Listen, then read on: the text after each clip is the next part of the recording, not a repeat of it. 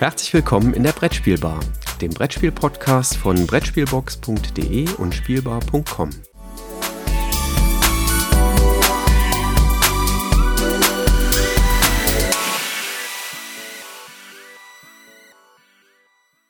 Ja, hallo Christoph, schön dich wieder hier in der Brettspielbar zu treffen.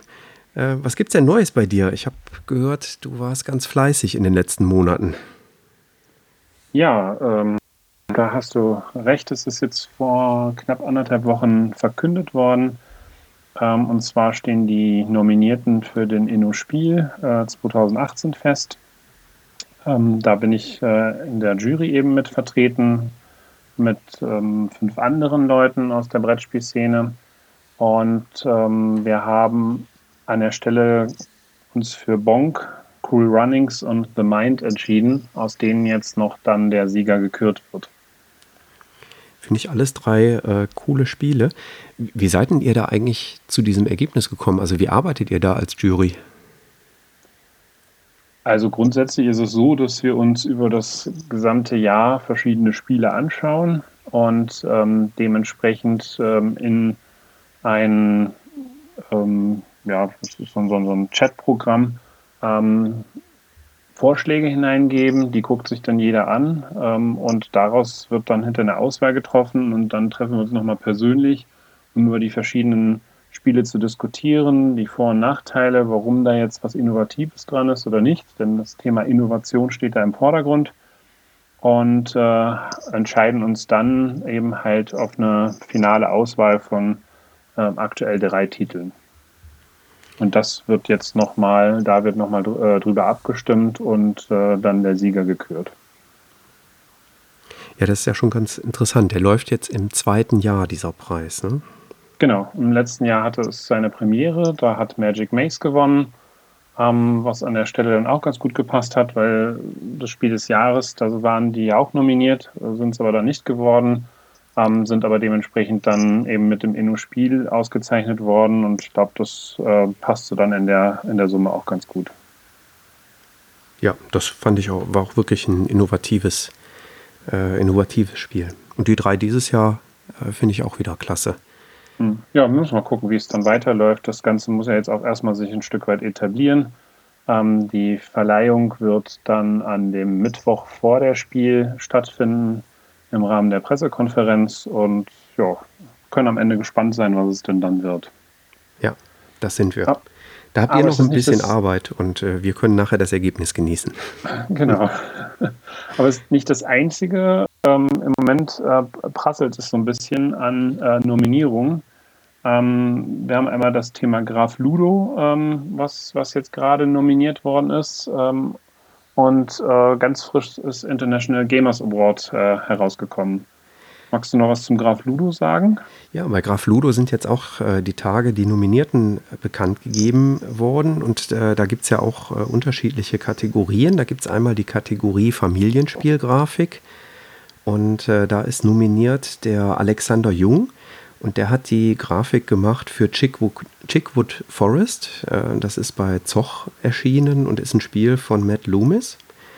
Ähm, ja, die ganze Grafik zieht eigen, da eigentlich direkt in dieses Thema Robin Hood rein. Ähm, Finde ich ganz interessant umgesetzt. Ich muss zugeben, ähm, so als äh, ja mit Grafik nicht so konform gehender äh, oder ich bin einfach nicht fit in Grafik machen, sagen wir mal so äh, fällt mir das unheimlich schwer, das zu beurteilen. Also ich kann da eher nur drauf gucken und sagen, sieht hübsch aus, ähm, aber da werden sicherlich auch noch ganz andere Kriterien eine Rolle spielen, also Funktionalität, äh, unterstützt die Grafik beim Spiel und so weiter. Das wird äh, sicherlich eine Rolle spielen. Ähm, auch in der Familienspiele-Grafik ähm, ist nominiert die Sabrina Miramon. Die hat Photosynthese ähm, was bei Blue Orange bzw. Asmodee äh, dann jetzt im Vertrieb erschienen ist, ähm, äh, gemacht. Das ist ein Spiel von äh, Hjalmar Hach und äh, bei dem Spiel habe ich damals schon mal gesagt, äh, das ist definitiv kein Familienspiel. Das ist ein knallharter Optimierer. Ähm, in dem Bereich ein super Spiel. Die Grafik ist traumhaft schön. Ähm, aber ich finde, die Grafik äh, deutet nicht darauf hin, wie knallhart dieses Spiel ist, was dahinter ist. Das äh, finde ich ganz, ganz spannend. Und äh, das dritte in der Familienspielkategorie ist das When I Dream. Ähm, da gibt es nicht einen einzelnen Autor, sondern da gibt es wohl ein internationales Illustratorenteam, ähm, die dieses Spiel von Chris Dasakeis gemacht haben. Äh, das ist auch bei Asmodee äh, in Deutschland im Vertrieb. Und ähm, ja, mit dieser verträumten Grafik, äh, das, ich finde, es erinnert immer so ein ganz kleines bisschen an, an die Dixit-Karten durchaus. Ähm, passt da mhm. in diese Reihe durchaus äh, gut rein. Ja, und dann gibt es noch drei Spiele im Bereich Kinderspielgrafik. Von Rolf Vogt ist da nominiert Der geheimnisvolle Zaubersee. Das ist bei Schmidt Spiele erschienen und ist ein Spiel von Anna Oppolzer und Stefan Kloß. Tief in Brief ist nominiert. Die Grafik kommt von Doris Matthäus. Das Spiel ist ja von Alex Randolph, was bei Amigo letztes Jahr nochmal als Neuauflage ähm, quasi auf den Markt kam. Äh, und das dritte und letzte Spiel, das äh, ist das Würfelkönig von Haber. Äh, da hat die Grafik Gus Bartz gemacht oder Gus Batz. Ähm, und äh, ja, ist, glaube ich, auch sehr spricht die Kinder, glaube ich, an mit so einem König, äh, der mit den Würfeln äh, auf dem Cover spielt, äh, das in der Hand hat. Ja, ich habe da so meine persönlichen Favoriten, aber wie gesagt, ähm, ich bin kein Grafiker und kann da ja noch nicht mal die Kriterien einschätzen, nach denen man äh, eine Grafik beurteilen soll. Ich kann nur sagen, mir gefällt das Zaubersee äh, sehr gut und das When I Dream finde ich persönlich auch sehr schön gemacht. Ja, das äh, gerade das letzte hat mir sehr gut gefallen. Ich finde auch die ähm, Grafik von Photosynthese super, muss ich zugeben. Aber das Spiel ist halt so ein knallhartes Optimierungsding. Es ist äh, schon täuscht ein wenig drüber hinweg, ja. ja.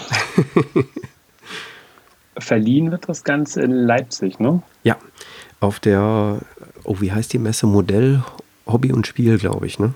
Genau. Ja. Also mal ein Preis, der nicht in Essen vergeben wird. Ja. Der International Gamers Award wird in Essen vergeben. Genau, das Spiel wird dort äh, ausgezeichnet. Ähm, da ist eine internationale Jury, die seit 2002 äh, diesen Award verleiht. Ähm, sind, ich sag mal, Mitglieder aus, aus der Blogger-Szene, äh, aus, aus der schreibenden Zunft, äh, querbeet, äh, auch von der Altersstruktur äh, die sich seit 2002 darüber Gedanken machen. Im letzten Jahr hat Great Western Trail im Bereich Multiplayer Strategy gewonnen und Arkham Horror The Card Game im Bereich zwei Personen. Und äh, in diesem Jahr sind 13 Spiele im Bereich Multiplayer und sieben im Bereich Zwei-Personen-Spiel nominiert. Ähm, wir packen das, denke ich mal, in die Notes äh, hinterher rein, weil die Spiele jetzt alle komplett aufzuzählen wäre wahrscheinlich etwas äh, ähm, abendfüllend oder, oder sendungssprengend. Ja, ähm, aber du hast äh, quasi angefangen bei der Jury zu erzählen. Äh, also wer mal so eine Retrospektive machen möchte und wissen will, wer hat eigentlich irgendwann mal weltweit bedeutende Webseiten aufgebaut, der braucht nur auf die äh, Juryliste äh, beim International Gamers Award drauf zu schauen, weil da sind eigentlich all die Größen ähm, so seit ja, seit der Jahrtausendwende im Prinzip vertreten. Ne? Aus Deutschland äh, fällt mir da Knut Michael Wolf ein, der da aktiv ist. Äh, es gibt noch einige der andere. Kairat, der Luding äh, gegründet hat. Ja, zumindest sehr früh mit eingestiegen ist und ja, genau. Äh, da unterwegs war. Ähm, das ist schon so ein Who is Who der Webszene. Ähm, genau, Scott, aus den, Scott Allen äh, ja.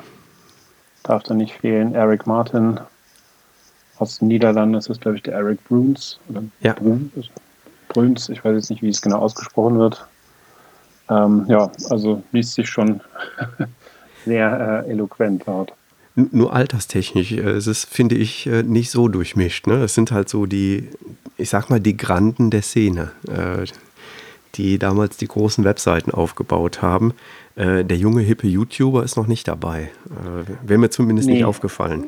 Das ist richtig, ein YouTuber jetzt nicht, aber ich sage mal, den Eric äh, würde ich jetzt auch nicht unbedingt als, als uralt oder Stein, Steinzeitalter äh, schreiben. Nee, nicht vom Alter her, sondern äh, was die, die Aktivität im Web äh, angeht, was Spiele-Webseiten angeht, so meinte ich das. Also war das nicht, richtig, da. nicht auf das Alter, die sind alle noch jung ja. und knusprig. Ne?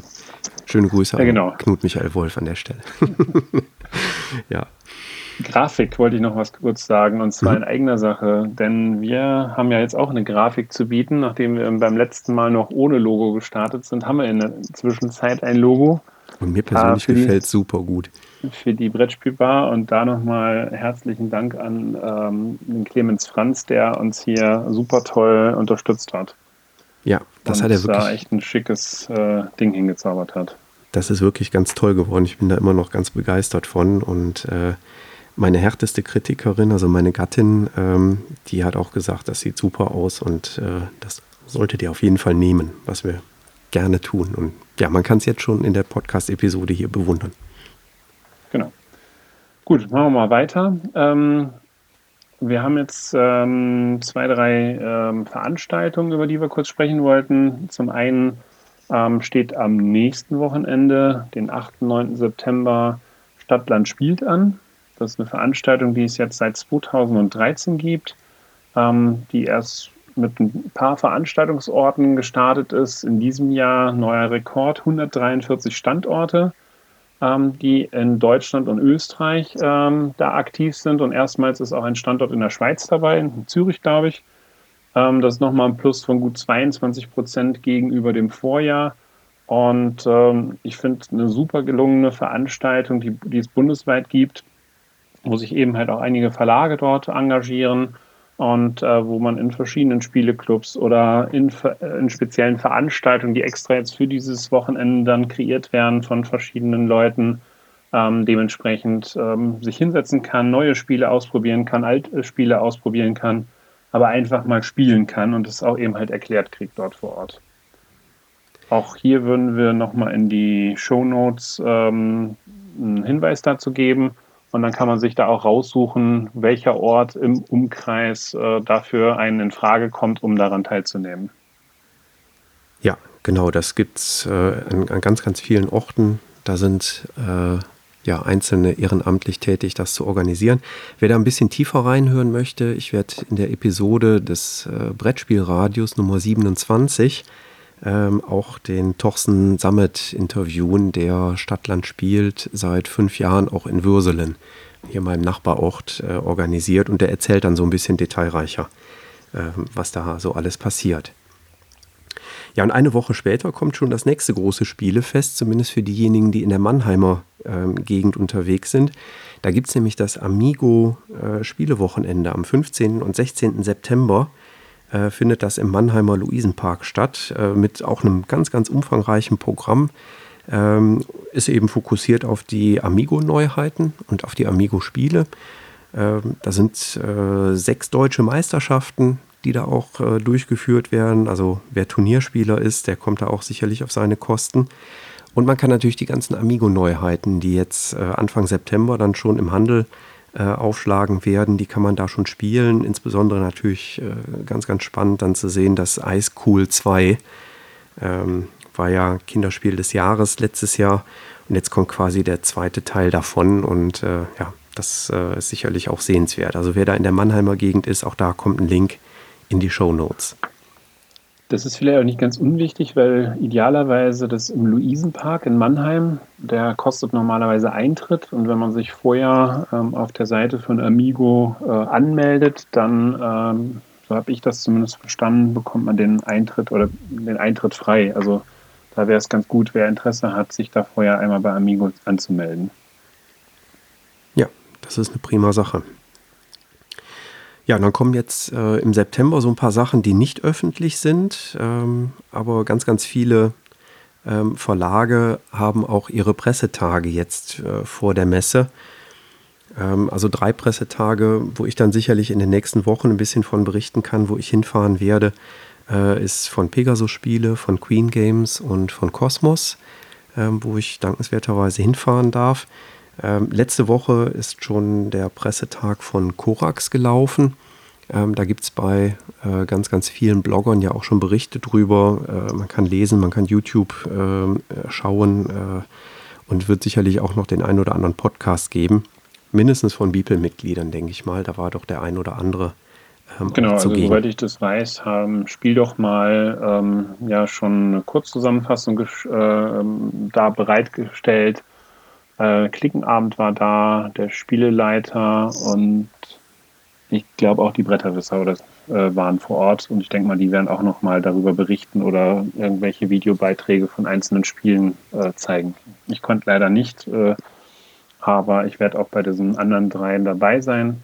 Und wie muss man sich das vorstellen? Äh, dort kommen eine Menge, ähm, ähm, ja im Wesentlichen Blogger, Schreibende, äh, Zunft zusammen um eben über die Neuheiten im Vorfeld der Messe eben halt schon äh, berichten zu können. Und äh, das Schöne ist, man hat die Möglichkeit eben halt auch viele Neuheiten schon mal anzuspielen.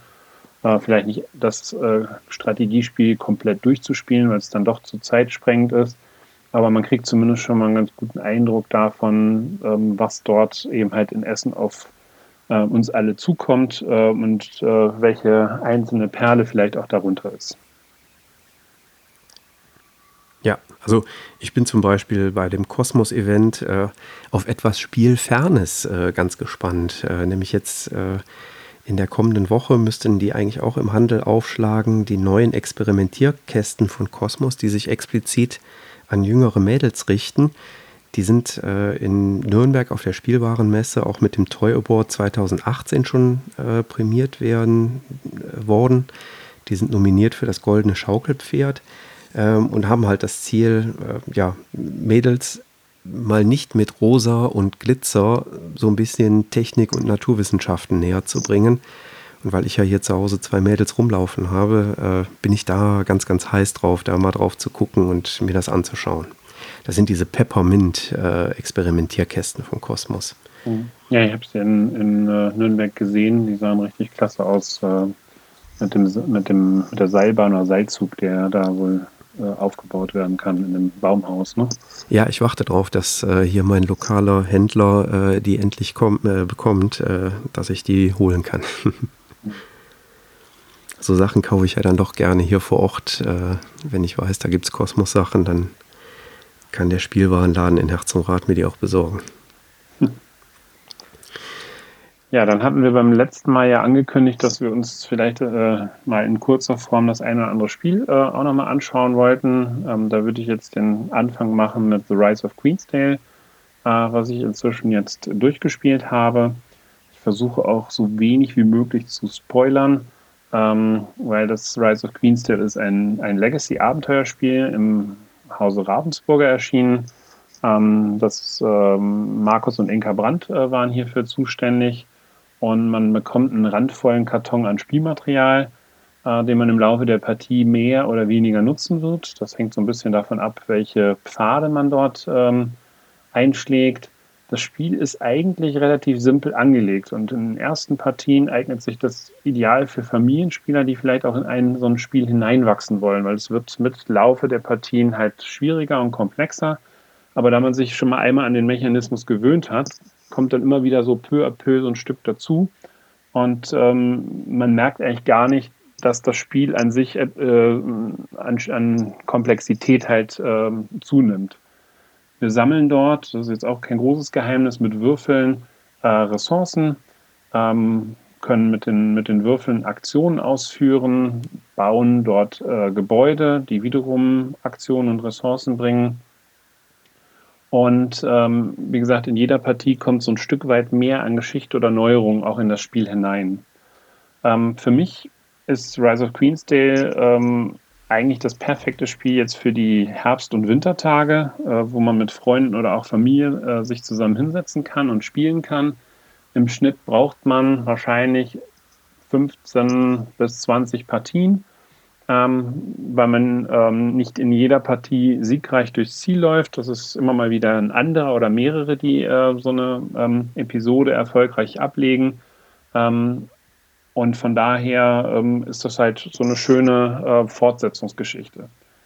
Ähm, es gibt allerdings auch ein, zwei Kritikpunkte, das muss ich auch sagen. Was mir nicht so gut gefallen hat, ist, die Geschichte an sich wirkt ein Stück weit konstruiert. Also da geht es um eine Königin, die halt hofiert werden soll kann man mögen oder nicht. Ähm, und das andere, was mir so ein bisschen Kopfzerbrechen bereitet hat, sind an manchen Stellen ähm, Lücken in der Anleitung oder Verständnisprobleme, die ich dort in der Anleitung gefunden habe, wo halt gewisse Interpretationsspielräume da sind, vielleicht liegt das auch an mir als Vielspieler, wo ich einfach eine klarere und deutlichere Formulierung gewünscht hätte, um halt sauber zu wissen, dann musst du das und das und das machen.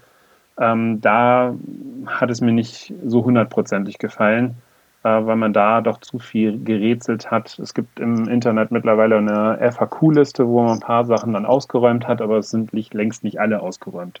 Aber in Summe muss ich sagen, ein sehr schönes Spiel, kann ich eigentlich nur empfehlen. Und das fällt ja in die Kategorie dieser Legacy-Spiele, ne? Genau. Und jetzt kommt was ganz Neues raus. Nicht mehr Legacy ist jetzt der heiße Scheiß, sondern jetzt kommen Unique Games äh, für die Spiel 2018 angekündigt. Was hat es denn damit auf sich? Ja, das ist bei Asmodee jetzt als neues Spielsystem angekündigt. Ähm, es ist bisher nur relativ wenig bekannt. Also Unique Game soll eigentlich sein, dass ich ein Spiel habe, was es in dieser Form nur einmalig auf der Welt gibt. Da sind zwei Spiele jetzt angekündigt, einmal Keyforge und Discover. Keyforge ist ein Kartendeckspiel, allerdings ist es kein Deckbilder, sondern ich habe ein fertiges Kartendeck und das gibt es nur einmal auf der Welt. So eben halt im Moment das, was, was man dort aus den Pressetexten herauslesen kann. Ähm, und jedes Kartendeck ist komplett unterschiedlich zusammengestellt. Es kann in verschiedenen Kartendecks gleiche Karten geben, aber die Zusammensetzung ist halt das Besondere. Und ähm, das Wichtige bei diesem Spiel soll die Interaktion aus den verschiedenen Karten sein, also wie man eben die Karten im Zusammenspiel dann halt äh, in das Spiel mit hineinbringt kann mir das ehrlich gesagt aktuell noch nicht so hundertprozentig vorstellen, wie es gehen soll. Lass mich da echt mal überraschen. Das zweite ist äh, das Spiel Discover. Das ist so ein Abenteuerspiel. Hier gibt es zum einen erstmal vier Umgebungen, auf die man treffen kann. Man kann in einer, in einer Wüste, auf einer Insel, in einem Gebirge oder im Wald sich wiederfinden und muss aus dieser Wildnis entkommen. Und hier gibt es eben halt auch ähm, verschiedene Kartenkombinationen oder Plättchenkombinationen, die von Spiel zu Spiel komplett unterschiedlich sind. Also ich bin mal gespannt, ob demnächst dann eine wilde Tauschbörse dann losgeht, äh, weil jeder dann äh, mal was anderes ausprobieren möchte. Ähm, mal gucken, wie das ankommt. Ähm, ich bin mal sehr gespannt, ähm, weil ich es mir sehr, sehr schwer vorstellen kann, wie das auch logistisch überhaupt machbar ist, äh, so, ein, so ein Unique Game dann eben halt äh, so individuell bereitzustellen. Ich frage mich, wie die das machen mit E-Mails. Bei mir im Spiel fehlt ein Teil, und zwar irgendwie Plättchen so und so, ähm, weil es irgendwie beim Verpacken aus dem Stanzbogen rausgefallen ist. Das äh, könnte ich mir schwierig vorstellen. Aber ich bin durchaus gespannt drauf, habe aber äh, gerade bei Discover zum Beispiel äh, schon eine, ja, ein, ein Setting oder ein Thema, äh, wo ich am liebsten spielen würde. Und ich glaube, ich wäre ein bisschen enttäuscht, wenn ich jetzt äh, dann äh, in Essen den Karton kaufe oder das Spiel kaufe, äh, und dann ist da ein anderes Setting drin. Also da bin ich mal gespannt, ob es da. Ich bin mal gespannt. Was würdest du denn am liebsten machen? Ich fand das äh, mit dem, äh, war das Gebirge? War es Gebirge genannt? Oder genau, es, es, gab das Gebirge. Ja, ja. Ge Gebirge. Äh, das war, glaube ich, das, das, das Setting da, was ich ganz spannend fand. Also ich würde am liebsten das mit der Insel machen, aber vielleicht können wir ja dann tauschen. Also Wüste hätte ich jetzt keine Lust drauf. Da, das ist das Problem. Ich habe auch so spontan gesagt, oh ne, Wüste muss jetzt nicht. Weil das stelle ich mir halt schon alles sehr gelb vor. Ähm, also Wüste in Realität ist echt schön. Ich war mal im Oman in der Wüste, äh, das ist schon ganz spannend, aber so auf dem Spieletisch habe ich es dann gerne irgendwie ein bisschen farbiger. Ja, vielleicht gibt es auch schon direkt in, auf der Spiel in Essen eine Tauschbörse, wo dann die Leute äh, kurz reingucken und sagen, hey, ich bin in der Wüste, würde gern Insel haben. Das wäre natürlich grandios, wenn so eine Interaktion da zustande käme. Ja, ja vielleicht sollte man erstmal den nochmal vorschlagen. Vielleicht wäre das eine Aktion, äh, die wir äh, am, am, Bibelstand machen könnten, denn äh, da gibt es ja auch was äh, anzukündigen. Ne? Wir werden äh, mit Beeple auf der Messe äh, erstmalig dieses Jahr einen Stand machen. Das heißt, die ganzen Blogs, YouTuber, Podcaster, ähm, die sich in dem Beeple Brettspiel-Blogger-Netzwerk zusammengetan haben, wir werden dort einen Stand machen.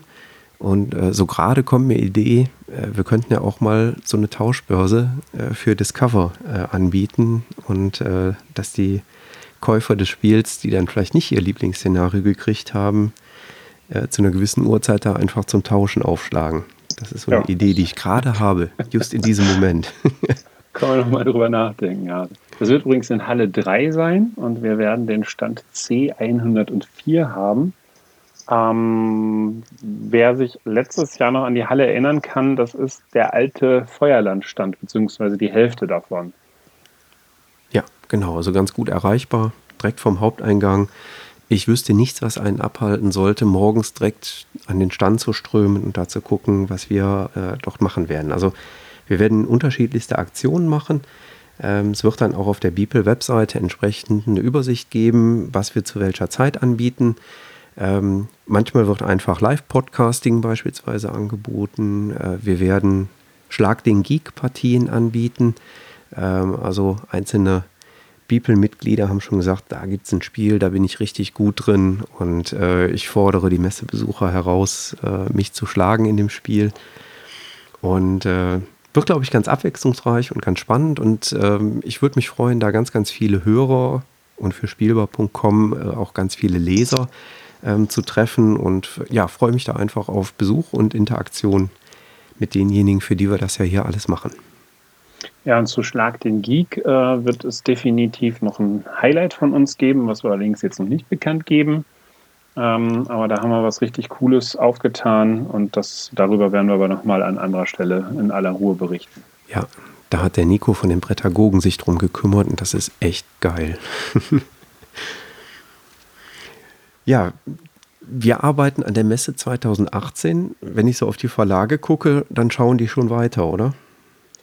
Ja, das ist jetzt, äh, war sehr, sehr spannend. Äh, Im Zuge äh, der Nachrichten für die Brettspielbox News am Freitag gucke ich mir verschiedenste Seiten an oder spreche da auch direkt mit Verlagen. Ähm, oder man kriegt über Twitter irgendwelche Meldungen und ich finde es faszinierend, dass die meisten Verlage jetzt schon über die Pipeline 2019, aber auch über die Pipeline 2020 nachdenken. Beispielsweise hat der Uli Blennemann von Spielworks äh, jetzt gerade eine Neuheit für das Jahr 2020 angekündigt und ich finde es echt faszinierend, wir sind eigentlich jetzt gerade dabei, die Neuheiten für das Jahr 2018 irgendwo so abzuklappern, also wir als Blogger und uns da so ein bisschen mit zu vertraut zu machen, genauso wie ihr, die jetzt da zuhört. Und die Verlage sind eigentlich, müssen eigentlich parallel gerade unterwegs sein, das aktuelle Programm eigentlich vermarkten, auf der anderen Seite sich aber jetzt schon Gedanken zu machen, was passiert in den nächsten zwei Jahren, welche Trends werden da kommen, wie wird sich der Markt weiterentwickeln ähm, welche coolen Ideen gibt es im Moment gerade da? Welche Autoren sind auch, auch ähm, irgendwo ähm, vielleicht zukünftig dann im, im, Trend? Also siehe Wolfgang Warsch in diesem Jahr. Äh, da hat ja vor zwei, drei Jahren, gut, es gab so ein erstes Spiel von ihm, aber hat ja vor zwei, drei Jahren noch keiner drüber gesprochen. Der ist ja jetzt in aller Munde mit seinen genialen Spielen, die er hat und bringt ja auch so Spiel jetzt noch zwei weitere heraus. Aber genau das im Blick zu haben, finde ich echt faszinierend. Ähm, ja. Ja, der Vorlauf äh, ist, wenn man so ein Spiel produziert, äh, es fertig machen muss, dann äh, doch deutlich länger, als man sich das so als Vielspieler oder Spieler äh, wohl so vorstellt. Wie bereitest du denn äh, die Messe in Essen für dich persönlich vor? Du machst ja auch äh, durchaus eine intensive Neuheitenvorstellung. Nutzt du da Webseiten? Oder wie kommst du, wie triffst du da deine Auswahl der Spiele, die du vorstellst? Das ist querbeet. Also ich habe verschiedenste Quellen, die, die, ähm, wo ich immer mal wieder drauf gucke. Das ist sicherlich äh, an erster Stelle Boardgame Geek, die ja jetzt begonnen haben, die ersten Sachen zu listen. Das ist sicherlich äh, Spielen.de und Klickenabend. Das sind die beiden größeren Vorschauen jetzt im deutschsprachigen Bereich. Ähm, das sind aber auch Twitter, das ist Facebook, das ist ein Telefonanruf mit dem Verlag, äh, wo man sich halt nach Sachen erkundigt, äh, dann eben halt solche Pressetermine. Ähm, man fast, man äh, kriegt halt überall irgendwo so ein paar Sachen zugeschmissen und muss sich dann so nach und nach sein Puzzlebild da herauskristallisieren äh, oder zusammensetzen. Und ähm, da kommen bei mir dann irgendwie so knapp 250 Neuheiten heraus, die ich dann daraus vorstelle und die mich dann auch weiter interessieren viele andere lasse ich eigentlich auch komplett weg. Da lasse ich mich dann eher nochmal auf der Messe überraschen. Sollte da nochmal so ein Geheimtipp hochploppen, dass ich mir den dann angucke. Aber natürlich kann das dann auch passieren, dass man da mal, dass da was durchs Netz äh, geht. Also 1300 Spiele kann man sich sicherlich nicht angucken. Und vom Gefühl her ist es im Moment so, das Thema ist es ein spannendes Thema, was das Spiel hat. ist es von der Grafik interessant. Äh, sicherlich hat auch der eine oder andere Name, also Verlag wie auch Autor damit zu Spiel, äh, spielt damit hinein. Ja, und so fügt sich dann so nach und nach das Puzzlebild zusammen. Ja, ganz ähnlich mache ich es auch. Ähm, ich nutze noch äh, im Wesentlichen zwei Tools. Also natürlich die äh, Preview-Seite von Boardgame Geek, ähm, wo ich drauf schaue. Und äh, ja, zum Sortieren nutze ich dann noch das Tabletop Together Tool. auch das ja webbasiert, sodass man sich da schön Listen zusammenklicken kann. muss ich unbedingt kaufen? Will ich mir mal genauer anschauen? ist eher nicht interessant für mich oder nee, will ich gar nicht erst anschauen, äh, will ich keine Zeit mit verbringen. So als, als, Beispiel für jetzt gerade aktuelle Sachen, äh, jetzt auf Twitter hat der Matthias äh, von Frosted Games gerade heute bekannt gegeben, dass es die Anleitung für Grey Colt ähm, sich anzusehen gilt. Also die sieht auch sehr interessant aus und ähm, Days of Wonder haben gerade vor zwei Stunden, glaube ich, den ersten Blick auf The River äh, preisgegeben, werden wir auch mit in die Shownotes hineinpacken.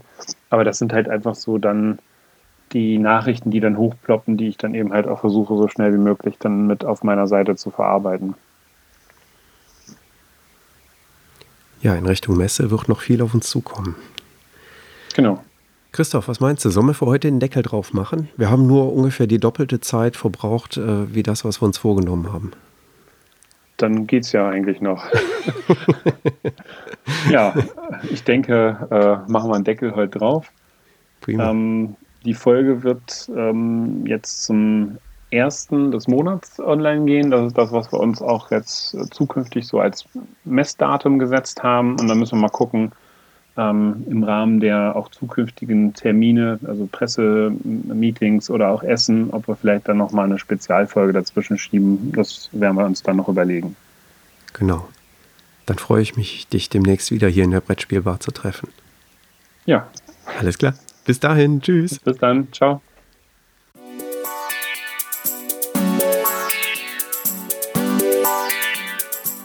Danke, dass du der Plauderei an der Brettspielbar gelauscht hast. Wir freuen uns über Feedback, insbesondere bei iTunes, Panoptikum, IO oder anderen Plattformen, über die du dem Podcast folgst. Wenn du uns direkt kontaktieren möchtest, geht das per E-Mail über kontakt@brettspielbar.de oder unsere Twitter-Accounts. Christoph ist dort unter @brettspielbox und Jürgen unter @spielbar_com zu erreichen. Wir freuen uns auch über Anregungen und Themenvorschläge für die kommende Episode. Für heute verabschieden wir uns und wünschen eine verspielte Zeit.